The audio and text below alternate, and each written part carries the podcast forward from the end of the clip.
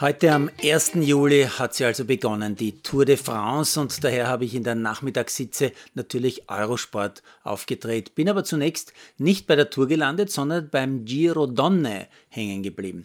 Was zuallererst auffällt, ein wirklich großes Starterfeld bei den Damen und wahrscheinlich große Hitze.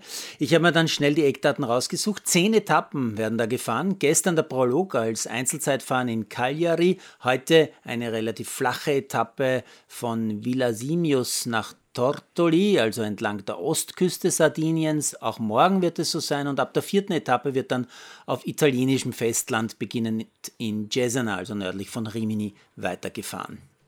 Zwischendurch habe ich das Ergebnis des gestrigen Basketball-EM-Vor-Quali-Spiels äh, mit Jakob Böltl noch nachgelesen. Österreich hat 92 zu 66 gewonnen.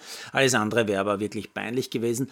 Und auch das Match gegen Zypern muss man gewinnen, wenn äh, man Österreichs Basketball ernst nehmen will. Böltl war in jeder Hinsicht herausragend. 2,16 Meter groß, größter Spieler, 14 Punkte, bester Werfer, 11 Rebounds, bester Rebounder. Und er sagt auch ganz brav, was man in Salzburg hören will, nämlich sowas wie, es war eine tolle Stimmung, in der Halle. Naja, äh, weil ich es gestern ja schon kritisiert habe, dass die Halle nicht völlig überfüllt war. Sie war gut besucht, aber wenn Österreichs einziger NBA-Star zu Gast ist, naja, habe nachgeschaut. Erstens in der Alpenstraße haben gerade einmal 1500 Zuschauer Platz und es waren also ein bisschen weniger. Und in der Halle der Spurs, zweitens, äh, dem ATT Center, haben 18.400 Platz. Jakob weiß also sehr genau, wie es wirklich ist, wenn wirklich viele Zuschauer wirklich gute Stimmung in einer Basketballhalle machen. In der Zwischenzeit ist die Giro Donne-Etappe mit einem geilen Massensprint zu Ende gegangen. Elisa Balsamo gewinnt vor Marianne Voss, also zwei der Topstars dieses Sports, ganz vorne. Im TV wechsle ich jetzt kurz zu OF Sport Plus. Da bietet man dem Tennisfan Stadt Wimbledon die österreichische Meisterschaft aus dem Burgenland. Hinten liest man dann auf einem Transparent Oberpullendorf. Na gut, laut TV-Insert spielt ein gewisser MS oder Emesch gegen einen gewissen Misolic.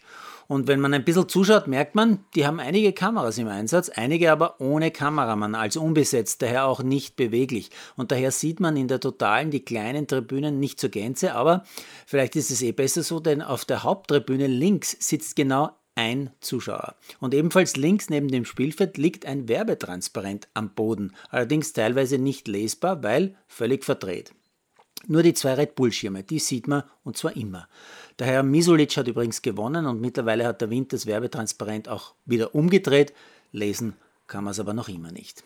Gelesen habe ich dafür, dass Dennis Novak leider sein Zweitrundenmatch in Wimbledon nach Regenunterbrechung verloren hat gegen den Australier Kubler in drei Sätzen, leider ausgeschieden. Die Superstars Natal und Siontek haben jeweils einen Satzverlust hinnehmen müssen, sind aber auch weiter, ebenso Djokovic, Goffin, bei den anderen weiß ich es noch nicht genau. Bei den Damen überraschend Sakari gegen die deutsche Maria in der dritten Runde rausgeflogen. Dafür hat Mertens die deutsche Kerber verabschiedet. Und dann habe ich noch nach einem Video gesucht und dieses dann auch gefunden. Neuer Stabhochsprung-Weltrekord, nämlich durch den Schweden Duplantis. Der Kerl ist natürlich äh, in seiner Heimat so erfolgreich gewesen. Der hat sich den Ort der Ekstase ausgesucht beim Diamond League Meeting in Stockholm. Dort überspringt Duplantis 6,16 Meter.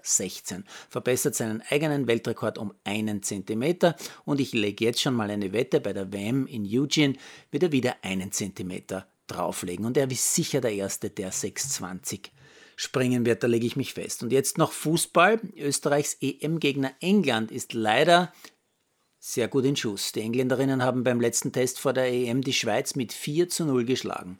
Aber die Österreicherinnen haben ja die Schweizerinnen heuer auch schon mal bei einem Trainingslager auf Marbella 3 zu 0 besiegt.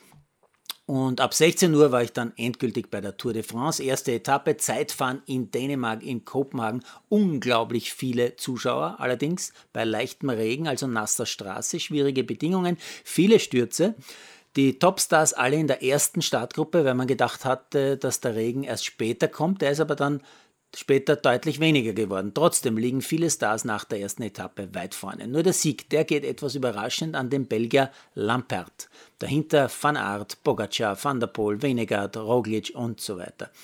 Der Sieger, der hat mich dann beim allerersten Interview ja, zu Tränen gerührt, ich kann es ja zugeben. Er hat gesagt, ich bin doch nur ein kleiner Bauernsohn aus Belgien und jetzt habe ich das gewonnen. Wahnsinn. Ja, dann hat er geweint und ich auch ein bisschen.